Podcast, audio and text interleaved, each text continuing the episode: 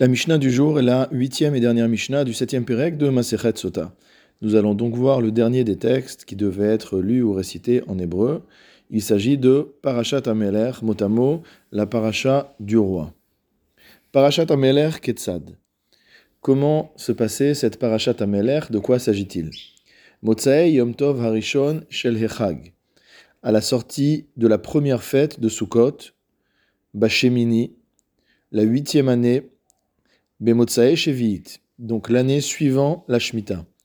Au Sinlo Bima Shel Etz Ba'azara, on construisait pour le roi une estrade de bois dans la Hazara, dans le parvis du Beth Amikdash, Vehu Yoshev Alea, et il s'asseyait dessus. Chez Nehemar, ainsi qu'il est dit dans Devarim au 31e chapitre, Miketz Sheva Shanim, à l'issue des sept ans, Bemoed, pendant la fête. Il se passait ensuite un cérémonial que nous avons déjà vu concernant la lecture de la Torah le jour de Kippour. Chazan Knesset, celui qui jouait le rôle de Shamash, entre guillemets, de Bedo dans le temple.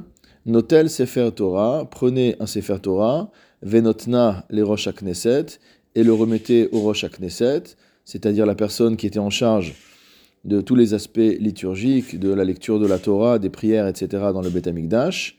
Verosh Knesset Notna Lasgan et le Rosh Knesset, à son tour, remettait le Sefer Torah au Sgan, c'est-à-dire à, l'adjoint du Kohen Gadol. Ve'asgan notna le Kohen Gadol. Et le Sgan, l'adjoint du Kohen Gadol, remettait le Sefer Torah lui-même au Kohen Gadol. Ve'Kohen Gadol notna la Meler. Et cette fois-ci, nous avons une étape supplémentaire, c'est-à-dire que le Kohen Gadol remettait ce Sefer Torah au roi. Ve'Hameler Omed. À ce moment-là, le roi se levait, Umkabel, il prenait la Torah, Vekore Yoshev, et il s'asseyait pour lire. La Mishnah nous précise que Agrippa Ameler, le roi Agrippas, ou Agrippé en français, Barthénora nous rappelle qu'il s'agissait d'un descendant d'Hérode, et que c'est de ce, durant sa vie que le Beth Amikdash a été détruit. Le roi Agrippas, Ahmad, s'est levé, Vekibel, a reçu dans ses bras le Sefer Torah, Vekara Omed, et il a lu debout. Veshibechuhu Chachamim, et les Chachamim l'ont loué.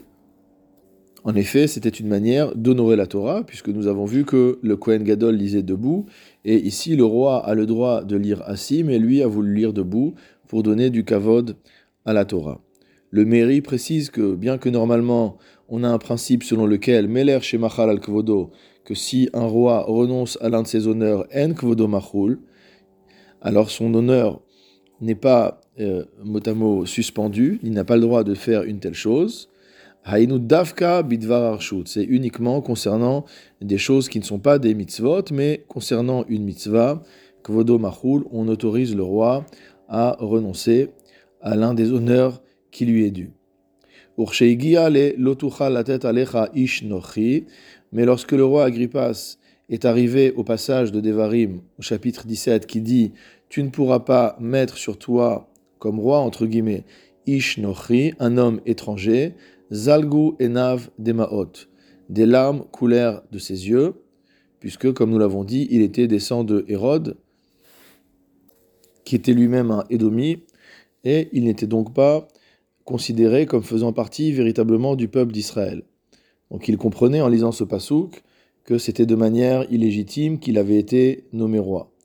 Amrulo al titiare Agrippas, achinuata, achinuata, achinuata.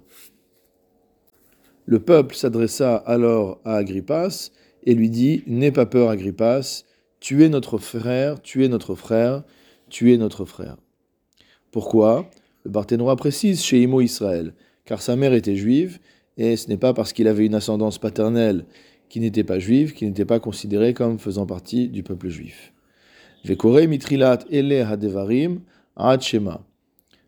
La Mishnah nous décrit maintenant quelle est la lecture qui devait être faite donc lors de ce rassemblement, lors de ce hakel. D'abord, il devait lire depuis le début de Devarim, faire Devarim, jusqu'à Shema, ou Shema ve'ayim shamoa aser te aser.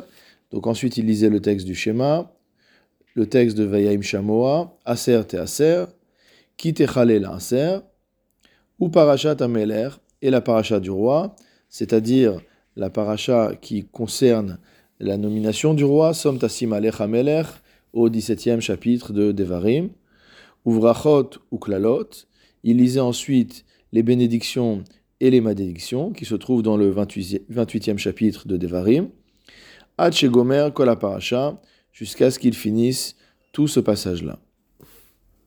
Le Barthénora nous explique le sens de cette lecture. Donc il lisait depuis le début du Sefer de Devarim jusqu'à la parachat euh, Shema qui se trouve dans Vaetranan. Ensuite il lisait Veim Shamoa parce que d'un côté dans la parachat Shema on a la Kabbalat Malchut Shamaim, on a l'acceptation du joug de la royauté divine et dans la parachat de Vaim Shamoa on a l'acceptation des mitzvot. Ensuite il sautait euh, tous les textes jusqu'à arriver à Aser et Aser qui est le texte correspondant donc à la mitzvah du Maaser. Et de là, il sautait à nouveau et il arrivait au passage de Kitechale lorsque tu finiras l'insert de Dimé, etc. Pourquoi?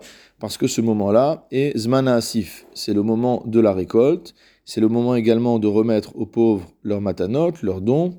Et c'est également la période de la Afrashat, Trumot ou Masrot, du prélèvement des Trumot et des Dim. Et bien que la paracha concernant la nomination du roi soit entre ces deux textes, c'est-à-dire entre le texte de Aser et Aser et le texte de Kitechale et Aser, donc en fait on sautait le texte euh, concernant la nomination du roi de manière à lire ces deux textes concernant le Maaser l'un après l'autre. Après on lisait les brachot et les klalot, comme nous avons dit, qui sont en fait l'acceptation des décrets et des punitions qui sont inclus dans la Torah. Et ensuite, on revenait à la nomination du roi, puisqu'il s'agissait d'une lecture opérée par le roi.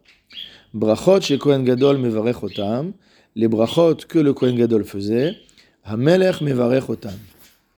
Dans notre cas, c'est le roi qui les faisait. C'est-à-dire que les brachot que nous avons vus dans la Mishnah précédente, qui était lue par le Kohen Gadol le jour de Kippour, étaient lus le jour de Hakel par le roi.